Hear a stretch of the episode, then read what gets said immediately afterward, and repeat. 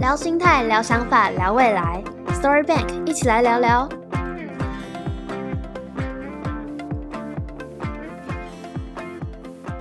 Hello，大家好，我是一起来聊聊 Story Bank 的主持人 Helen。大家好，我是特别来宾 YC。今天我们很高兴能够邀请 YC 来跟我们分享他的职涯故事。Oh my god！第一次讲 podcast 有一点紧张。嗯，在节目开始前，可能有些人对 YC 还不太熟悉，那可以先请 YC 简单介绍一下自己的背景吗？嗯，我是北医保健营养啊毕业，然后当兵，短暂的在台大医院做了一年研究助理之后，然后我们出国念书工作，然后三十岁的时候回到台湾。呃，接下来后来就进入了食品产业，然后进入到食品产业。啊，龙凤这家公司一待就是待了十五年啊。不过从外商麦克龙凤的时代，那公司给了我一些机会到香港、东南亚工作，所以啊，有过海外外派，然后以及在海外工作的这些经验。那二零一四年回到台湾，然后啊，公司转化转换成从麦克龙凤变成岐山龙凤，所以在这几年我们也是做了一些不一样的事情。然后对着这市场有一些不一样的作为。那到目前为止，啊，目前龙凤在市场上的一些作为啊，陆陆续续大家都知道说，哎，龙凤不只是一个水饺的品牌，嗯，对，而是做一些啊很不一样啊结晶标识的商品。那这蛮有意思的过程，挺辛苦的，但是也这个跟我在大学的时候所经历过一些就是教育，这多多少少都有一些相关。嗯，好了解。对，因为其实蛮多人都好奇，蛮好奇 Y C 你的职涯经历的。例如，你可能一开始从营养系到出国读管理，然后一开始回台湾从业务做到总经理，就是这个故事真的蛮特别且励志。那我们最先想要请问的，其实就是为什么当初会想要选择营养系？应该是说，在我那个时代的背景，其实一般学生就是选了啊。你是第二类组、第三类组、第一类组，然后按照大概自己的倾向，然后把志愿填上去，再依照这个学分而分发。其实呃，时代背景教育没有这么多元，所以自然分发到排序到啊，进入了北医营养系。嗯，对，所以嗯，当然志愿你不能够讨厌这个类别，这个是一定的。对啊，我觉得性向上就是大部分是符合，是也是正确。那其实选择学校，当然离家近，上课比较不容易迟到 哦。然后再就是啊，这个学校啊也是不错的学校，那这个是很合理，所以自然而然就进入到北医。你说我对营养是否有特别喜好，或者说啊？我觉得那时候十八岁懵懵懂懂，对对，大部分十八岁都不知道自己要选什么科系。对，那我觉得今天回头看来，哎，我没有后悔。那我觉得这对我今天很多基础教育、很多啊很基础的这种知识，对于我现在工作啊生活都有很大的帮助。所以，其实我我我现在看来，我可能觉得很幸运。我念的是营养，了解。但其实，哎，我想请问的是，当时的营养系的环境，或者整个营养跟营养相关的产业的环境，跟现在有没有什么差别？分了两个 level 哈，第一个是在学校的 level，可能在我们那个年代，一般来讲，念营养系的大部分都觉得是女生嗯的科系，所以我们班上女生很多。哦，那还不错啊。呃。那啊，在职场的选择上，因为那时候专业营养师，然后法规有些改变，然后考报考营养师的资格也从护理系，然后以前就可以当啊报考营养师，到后来只有啊你有走专业营养系，然后做过营养的实习，才可以考营养师。嗯，慢慢慢慢慢慢，在我们那个年代的话，其实营养师是。我我觉得在那时候啦，营养师的名额好员额是一个在就是快速成长。那营养系专在医学院里面，营养系也陆陆续续都成立。所以我觉得在我们那个年代的选择，大部分优秀的这个学霸们，嗯，好学霸们的选择就是出来当营养师，然后嗯考考进医院，然后分发到医院这样子。嗯，现在的环境比较多元，嗯跟现在的环境比较多元，其实讲的比较残酷一点，是因为现在像我们这个年纪，甚至我学长姐的年纪，他们都还站在那边，哦，对，没有然后他们也都还没有老到该退休，哦，对，我千万不要想着说他们还站着，但是呢因为其实他们对这个这个营养营养的产业还有啊很大的贡献，而且他们也都处于青壮年，嗯，所以这相对压缩到现在年轻学子的空间。了解，但千万不要气馁，哦，路是自己走出来的。哦，那对，解，因为我不属于学霸，所以我当初就知道我自己要踏上不一样的路。哦，所以学长当初出来就没有选择要当营养师吗？我一第应该应该是这样讲，我没有去考营养师，那我要我们我那时候真的在想是，因为那时候大部分的男生是认为生技类别，嗯，好、医学生医这个类别是男生在营养系之后的出路。我也曾经这样子认为，就是随波逐流。大家在大学毕业的时候，大家就是一窝蜂的想要去干嘛就干嘛，嗯好，彼此互相影响。那我也曾经被影响，所以其实我第一个硕士念的不是管理，我第一个硕士念的是生物科技，哇哦，是是在台湾念的吗？在在英国念。哦，对，所以我也曾经曾经被影响过，引导到这种这种呃方向。了解，那我念的那个生物科技是比较偏向生物跟农业，其实跟我今天做的是比较相关。嗯，了解。所以你你会觉你有后悔过可能选营养系读吗？还是没有，嗯没有，因为其实医学的教育其实有很多，就像一般的所有的大学一样，其实它都是一些基础医学学科，啊、要要作为基础啊。当然，通识教育也是存在的，然后基础医学，所以其实大学的教育其实它是给你一个很宽的路，嗯让你在科学上面，好，甚至哦，我们是学科学的，所以在科学上面有一个很好的 base 让你建构起来，让你再往你的下一阶段走。了解对。嗯，那为什么在可能英国的时候读完生物科技，你会想要继续读管理呢？就是中间是有发生什么事吗？还是有出来工作一段时间？其实没有，那时候就觉得说，诶，自己英文变好一些，嗯那想要试着再去挑战一些比较不一样的学科。那其实，在英国念书，它其实很短，因为一个硕士加写论文，十二个月就搞定了。哇哦，，对，那这个是他们的学制的关系，所以其实十二个月搞定，就想说，哎呦，人家念念研究所都念两年，那我也我也再多念一个，其实也没差。对跟别人一样做一些不一样的事情，嗯学学不一样的东西。那其实，在我那个年代，其实因为我在英国念书的时候，我我是有打工啊，对家里的负担其实不是想象中的这么的夸张。嗯，对，那我就觉得说可以试一试，再去念了一个研究所。但是其实最主要出国念书跟在台湾念书，在国内念书最大的差别是体验不一样的文化跟生活。嗯，对，所以其实，在那里念念书都念得到，求求知识嘛，嗯在哪里都求得到。对，那最大的差异，出国念书跟在台湾念书是你对生活的体验的不同。那语言当然你也比较有多一点的机会去深入去学的比较好。那当然，我不是说在台湾念书英文就不会好，或者说外语就不会好，那这个是两回事。对你只要愿意用功，你的外语一样可以很溜。对，所以我觉得生活体验，这是我觉得我得到比较不一样。嗯，我想要请问，再请问 Y C 一个问题，就是可能有些人会在考虑到底是要去美国读书，还是去欧洲国家，像英国读书。那你会，你当初有有面临这样的抉择吗？我没有，我就我因为我非常单纯，怎么说？因为啊、呃第一个我不会打篮球，所以我也不会觉得说去美国啊 很赞，对，很赞。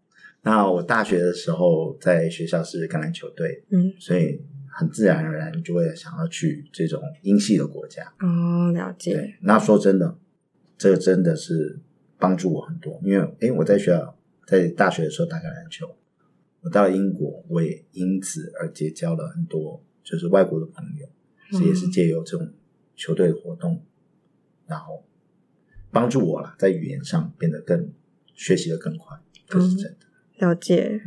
嗯，那当初 YC 在英国就是读完书了之后，是出来做什么工作呢？其实我那时候啊、有一个机会，就是说，其实那时候我我有这个工作签证，所以我就在那边啊、就是多留了几年。其实我在国外的时候，整个前前后后待了五年的时间。那在那段时间，当然我后来就是从学校搬出来到 London，然后再去找想要在 London 找我想要做的工作。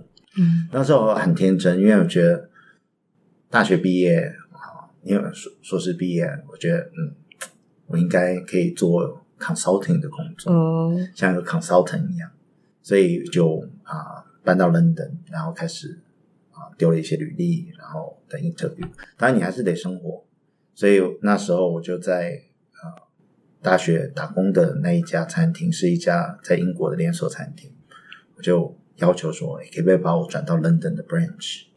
在这个过程当中，当然说实在，你是一个就是华人孩子，嗯你的语言的程度，毕竟我我知道我自己跟外国人有一段落差，在写文章上面、写产业分析上面，这个都不如人家。嗯，人家几十年的底子，对，甚至人家文章写的那种词汇啊，哦，专业语法，可能都比我来的好。那我这个是需要经过磨练的，这个工作了一阵子才知道。好，那求职的过程跌跌撞撞，但是我我还是得生活，所以我就在 London 的的餐厅里面工作。那其实工作就是一个很严肃的事情，因为你必须要配合公司，你必须要配合工作。所以在那个过程当中，既然是那是我当下的工作，我就要把它做好。所以呃，到后来我也被 promote 到一个就是 branch 的 assistant manager，就是餐厅的副理。嗯所以我在餐厅的产业里面前前后后两年多，然后包括这个含到打工的经验，哦，那其实有超过两年多。嗯这个对于我现在在食品产业的这一段工作，其实是一个很强的基础，因为我比我同才里面，甚至在食品产业里面去看餐厅产业，餐厅产业是我们的客户，我对餐厅产业的理解、认知是比较深的，因为我曾经做过。了解，难怪大家都说你要当一个一个很大的职位，你就要先从基层做起。你要知道每一件事情要怎么做，才会知道问题可能会出在哪里。其实每个人都是从基层做起，那只是基层历练的那个过程不一不一样。那很多人在基层历练的过程当中，他会选择说啊，这不是他要的路，所以他就停止，再跳到另外一条路。嗯，那在你不断的在不同的基层历练的时候，你没有一直在延续你的历练下去的时候，其实你就很难堆积你的工作经验。了解，所以可能长辈都会说，工作不要换着这么勤，对就好像女朋友、男朋友不可以一直换。对，不专情。对对对，工作其实也是这样子。嗯，对了解对。那当初为什么可能在英国工作那么久，可能工作四五年，那为什么会想要回台湾呢？哦，就是求学加工作。哦，求学加工作五年，对，那为什么会想要回台湾？嗯，我觉得三十岁，因为古话啊，三十而立嘛，嗯，对，对不对？那三十岁那一天，我记得很清楚，我在餐厅工作。那时候突然，我双手端着盘子，我突然就在想说，嗯，我今天三十岁生日，嗯，那我应该要做些什么？买个蛋糕庆祝一下。哎，对，但是这个是之后是要下班之后才可以庆祝，对，才可以可以可以开趴跑趴。但是、嗯那不是重点，重点是说，哎，我三十岁之后要做什么？我那时候突然顿悟到一件事情，就是说，其实人生必是必须给自己设定目标。因为三十岁的时候开始检视我二十岁到三十岁成就了什么，嗯，这一段，当然你考上大学，大学毕业了，你你说你要念书，你要你要把英文学好，你该做的都做到，那你接下来要做什么？这是很严肃的话题，从那时候开始萌芽。所以其实我真正真正开始要成家立业，要为自己的人生做些什么事，我可能比很多的年轻人都来得晚。很多人就看我三十岁以前的经历，说可能会觉得说我呃该玩的我都玩够了，嗯然后收心了，浪子回头。所以其实不是，只是是只是在那一段时间上我的选择，那建构的那个基础，只是我人生的经验的一部分。那三十岁那一天，我仔细思考一下，我要为我的未来在做些什么的时候，我当下的决定是，我要回家，然后开始去建构我的人生，不管是我的 personal life 还是我的 professional life，我要在一个很合理的 ground，就是基础上开始建构，这样子。所以三十岁我就决定，嗯，三十岁又三个月的时候，我就已经把东西都打包好，我就坐飞机回来。哦，了解。那其实其实三十岁也没有算很晚啊，就是很多人其实到了三十岁还是不知道自己想要的是什么。在可能在现在这个年代是，可是，在三十岁的时候，你知道这个大学毕业是很残酷的事情，嗯。因为大学毕业第一年，没有钱了，呃，这个是大家都一样，然后大家也都在找工作或换工作，或有人刚刚在进入到职场，或还有人在念研究所。但大学第毕业第一年，通常都会有同学会，哦，对不对？好，当然现在我们那个年代，可能男生要当兵嘛，嗯，好，当兵不能参加同学会，好，那就反正就是当这两三年，这个同学会一定很热络，好，那你这个时候就会开始同学们之间开始产生比较，这一定的。对，几年之后到三十岁那一年，这是最残酷，因为为什么？有人已经成家立业，工作不错，做了一个小主管，对不对？然后出来开了洋车，嗯，你什么都没有，那个就是我，哇对，我一切归零，从头开始，那时候就是我。对但你要有勇气做这件事，嗯，因为你既然已经决定了，那你就是要重新开始。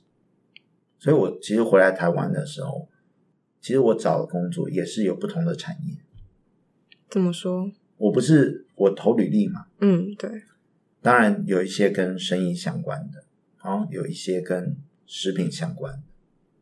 那在拿到几个 offer 之后，其实我最我是觉得是我是很幸运，是因为当初啊、呃我现在服务的这家公司的前身叫麦肯龙凤，嗯，那我之所以会最后加入麦肯龙凤，是因为我曾经在英国的时候是这一家公司的食品的爱用者，因为他们做很好吃的 hash brown，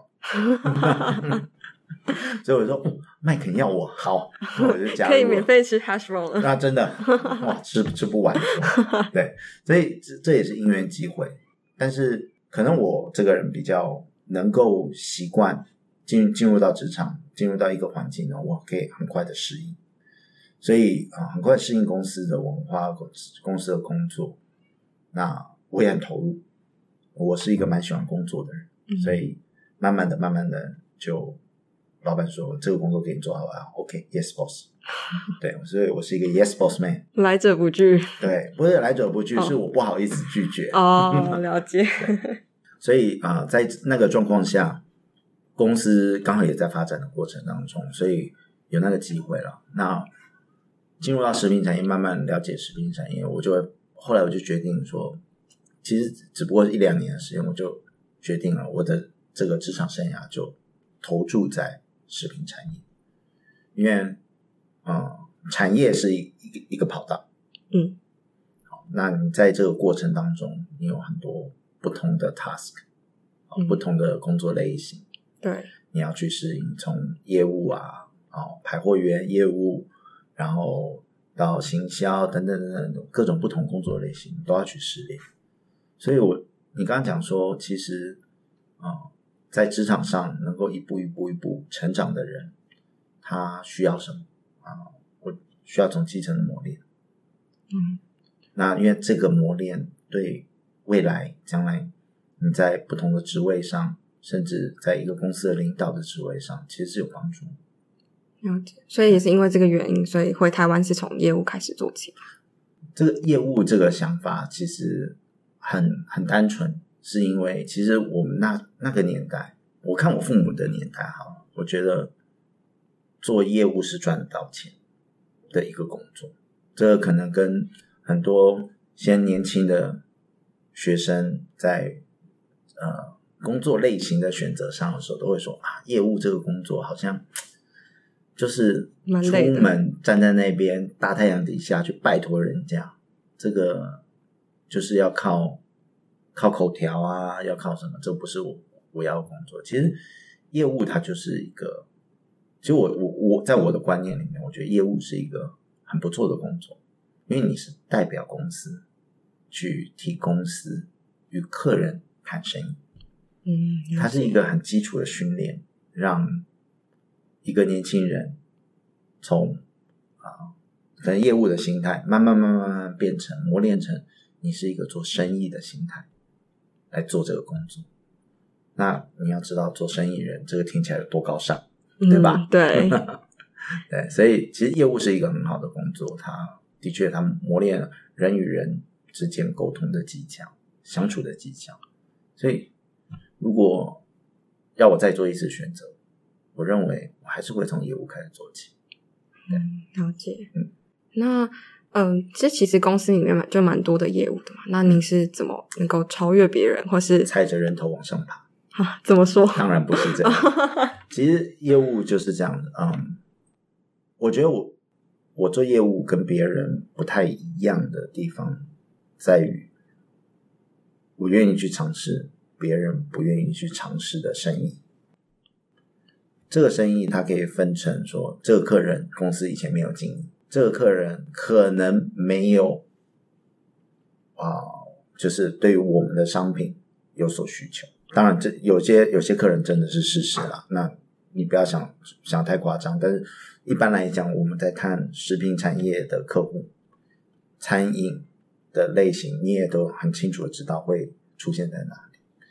我觉得去接触客户，我比。别人来的就是有想象力，嗯，那年轻的时候真的是出生之犊不畏，那就觉得说，哎，我有商品，公司也不是名不经传，那我有这个机会可以去敲门，去认识人家，然后跟人家报告我公司的商品及服务内容，我很很喜欢去做这些事情，所以。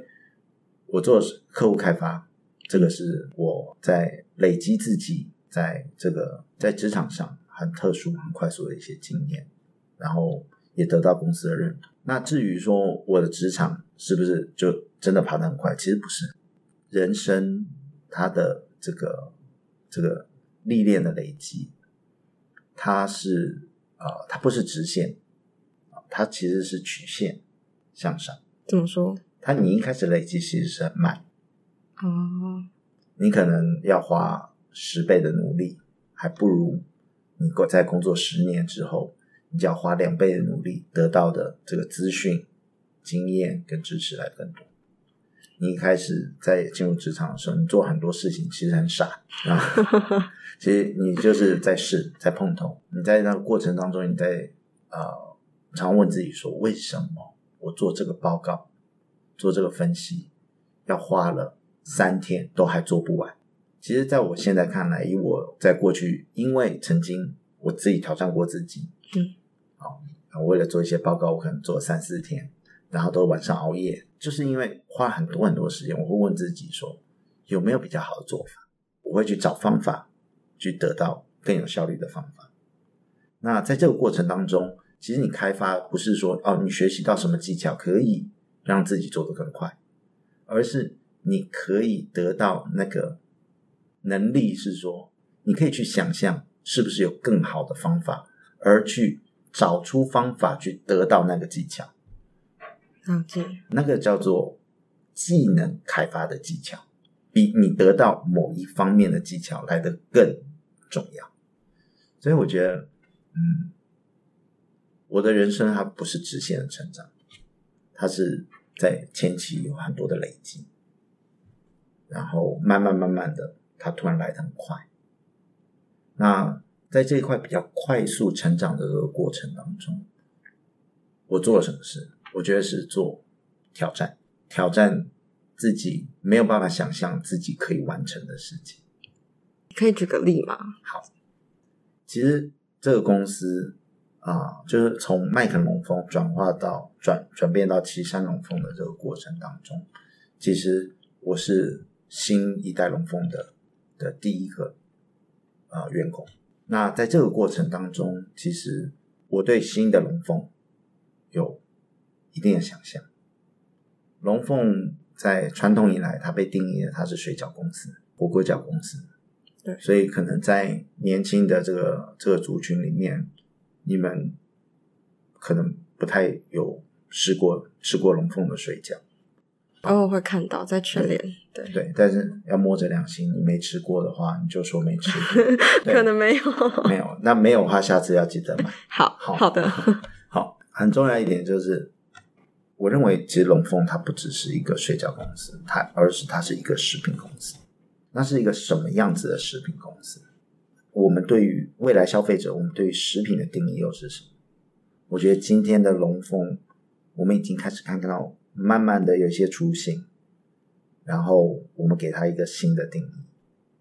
我就讲，如果今天你要把龙凤拿来做一个定义，我真的觉得它只龙凤现在目前最大的这个这个营业额，好，它的主要的生意的来源，其实它已经倾向于 clean label 及农产品的轻加工、价值加工。那它提供给消费者，它是一个比较啊没有食品添加物，然后把这个农田里面的东西加工之前前加工之后送到消费者的桌上，甚至餐厅里面可以及时的使用，完全没有添加物。那我觉得这这这些选择跟这些突破，它都是跟我在大学的时候，对于这个我们老师告诉我们学营养最重要的一句话叫做 “We are what we eat”，是有很深很深的影响。它是一个哲学。如果今天 we are what we eat，那 what do you want to eat？You want to eat clean, fresh，哎，这是最基本。那什么样的作为能够让你做得到？所以其实我才会看食品，我们必须要往再上一层，看到它的农业，再进而看到在农业栽作的这个环境上它的环境。所以慢慢慢慢，我们现在公司的作为就是不断的从食品加工往农业管理、环境的管理上面去做。我觉得这块对是龙凤在，我有这个机会去挑战啊、自己是否能够去影响一个企业，进而提供给市场。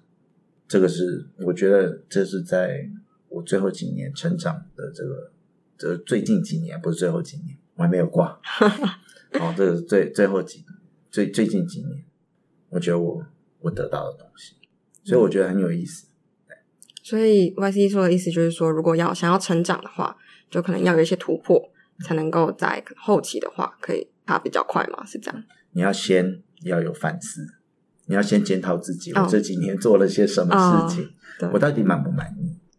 那有有些人会有这个问题，就是可能一开始在爬很慢的时候，嗯，我要怎么知道我爬的是对的方向？因为它可能很慢，你要很久才看得到一些成果。先问自己喜不喜欢这个产业。对于一个产业要有热情，这是很重要。那很多人都会说，那每个人都爱吃啊，那每个人都要做食品啊？每个人都要做餐饮吗？不是。今天我觉得对一个产业要有热情，有些人对 fashion 是有热情啊，有些人对对健身是有热情，他有不一样的想法，这个就是热情。那至于你对于哪一个产业要有热情，其实这个是很很清楚，你很容易去定义的，自己会感觉到，你自己会感觉到。虽然它很多事情、很多的产业提供的服务商品，它对你生活是必须的，但是你可能就觉得说，哦，如果真的要我做，我觉得还好。我对什么更有兴趣？那你去找那个产业进入的机会。当然，有些人会说：“哎，我们学营养的，那我对三 C 很有很有兴趣。那我大学都不学这个。”那我我要讲，说实在，大学如果真的是这样子，你没有工科的背景，其实也不用气馁，因为我们的职场生涯有四十年，甚至有人更长，是四五十年、五十年。大学只不过四年。很短，对啊，所以其实你还还是有机会从头再来。我我看过很多例子，那也都蛮成功。那我也有看过啊，医学院的学生毕业之后投投入金融，哦，对。那我觉得这些成功人士，他们就是保有这样的精神，因为大学只不过是四年，你学什么，在这个阶段。十八到二十二岁其实不是很重要。如果你真的觉得你想要做什么，你可以再来过一次。对，了解。大学只不过是四年，占用了你每一年八个月，这八个月也只够提供你六，可能四到六个小时的教育时间。对，那你剩下的时间，其实你不是去交男女朋友，就去搞社团了。你把这一些时间。拿出来，再去做你想要开发、你想要学的知识，其实是足足绰绰有余的。了解。那讲到大学时有蛮多闲暇时间嘛？那除了去可能探索自己的兴趣外，就是 Y C 有没有觉得现在大学生可以做些什么？或是现在我觉得团体活动。嗯，我因为我自己大学的时候就是啊球队的一员，我觉得我是活在团体里面。我是在跟着团体一起在在活动成长的，嗯，团体就是人与人的互动，这个技能不能够没有，人与人沟通，人与人合作，人与人共同产生目标，一起去找到工作的方式，去达成目标。我觉得运动它是一个一种体体体现，嗯，一群。长得不是其貌不扬的男生，高矮胖瘦都有。我们打橄榄球的男生就是这样，高矮胖瘦都有。然后也不是长得特别帅，那就是为了想要赢球。那我们努力练球，对不对？在中午的时候，大家出去吃便当，我们在练球。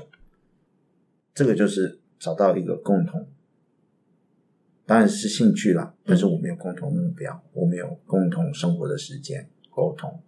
然后我们去做一件事情，我觉得这个能力很重要，因为现在宅男宅女太多，所以我觉得人与人互动的这个问题，人变得沟通是那个能力会越来越差，这个是我看到，对，了解。好，那因为时间的关系，我们的上集就先到这边告一段落。那下集我们会聊聊更多聚焦在产业实际面的话题。在结束之前，想问这最后一个问题：就如果你今天能够跟大当时大学的自己讲一句话，你会说什么？我觉得人生是向前看，我会鼓励自己，人生向前看，做自己不要后悔的选择。嗯，要怎么做自不要让自己后悔的选择？譬如你回到四十岁的时候，你现在像我已经超过四十多了。我四十岁的时候，我对于我职场的选择，我会不会后悔？然后三十岁再去看我啊出国那段时间，我会后悔。其实我每一次在回头检视我自己的时候，我不会去想说啊这个事情是错，我会想说啊这个事情如果我要怎么做，我这次。再做一次，我可以做得更好。那我觉得这是两种不同的心态。有些人会用后悔来否定掉自己，我比较倾向于会告诉自己说，如果我再做一次，我会做得更好。嗯，所以我会在有些事情上我会有检讨，然后在我在做下次类似的事情、下次类似的选择上，我会有修正的手法，这样子。然后我会给我自己这句话。了解。不过我就是这样子的人啊所以 还好。个性问题是领导者的个性个性就是长这样。对太客气了。好谢谢 yc 今天的分享。如果你觉得我们的分享内容很有趣且实用的话请帮我们分享出去给更多迷茫的朋友们。我们是 use leadership taiwan 你也可以加入我们的脸书社团那里每天都会有超多超实用的资讯内容包括实习机会自我成长领导力训练等等也会不定时举办读书会与工作坊哦。成功不可复制但经验是本值得回味的好书。一起来聊聊 story bank 我们脸书见。